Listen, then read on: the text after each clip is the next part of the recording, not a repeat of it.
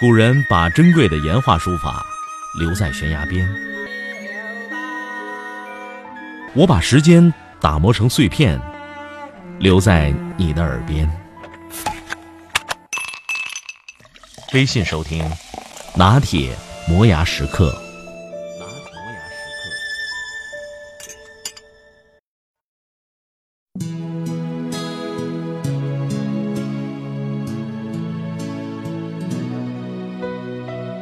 莎士比亚说：“人生如舞台。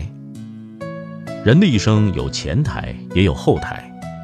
前台是粉墨登场的所在，费尽心思化好了妆，穿好了戏服，准备好了台词，端起了架势，调匀了呼吸，一步步踱出去，使出浑身解数。该唱的唱的五音不乱，该说的说的字正腔圆，该演的演的淋漓尽致。”于是博得满堂彩，名利双收，踌躇满志而归。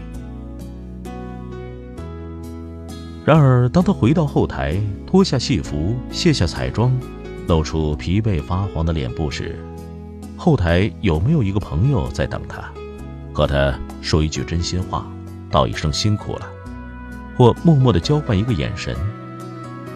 这个眼神，也许比前台的满堂彩都要受用。而且必要。后台的朋友是心灵的休息地，在他面前不必化妆，不必穿戏服，不必做事情，也不必端架子，可以说真话，可以说泄气话，可以说没出息的话，可以让他知道你很脆弱、很懦弱、很害怕。每次要走入前台时，都很紧张、很厌恶。因为你确知后台朋友只会安慰你，不会耻笑你，不会奚落你。况且在他面前，你早已没有形象可言了，也乐得继续没有形象下去。人生有一个地方，有一个人，在这个人面前，可以不必有出息，可以不必有形象，可以暴露弱点，可以是全身弱点。这是很大的解放。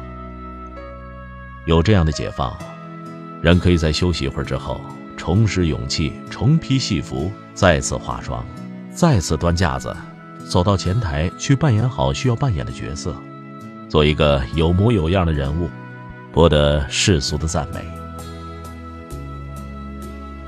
从前，车马信件都很慢，一生只够爱一个人，于是所有人的理想就是去一座城，爱一个人。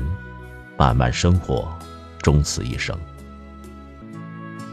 在过去，每天的快乐总会充斥在身边，没有太多的奔走和离别，也没有太多的浮躁和喧嚣。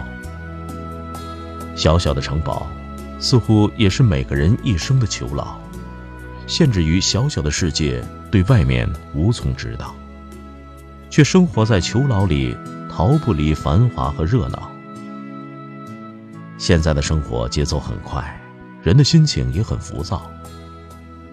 人的一生中会遇见两千九百二十万人，每天我们都和无数人擦肩而过，但我们知道，我们都在等待一个人，那个后台的朋友。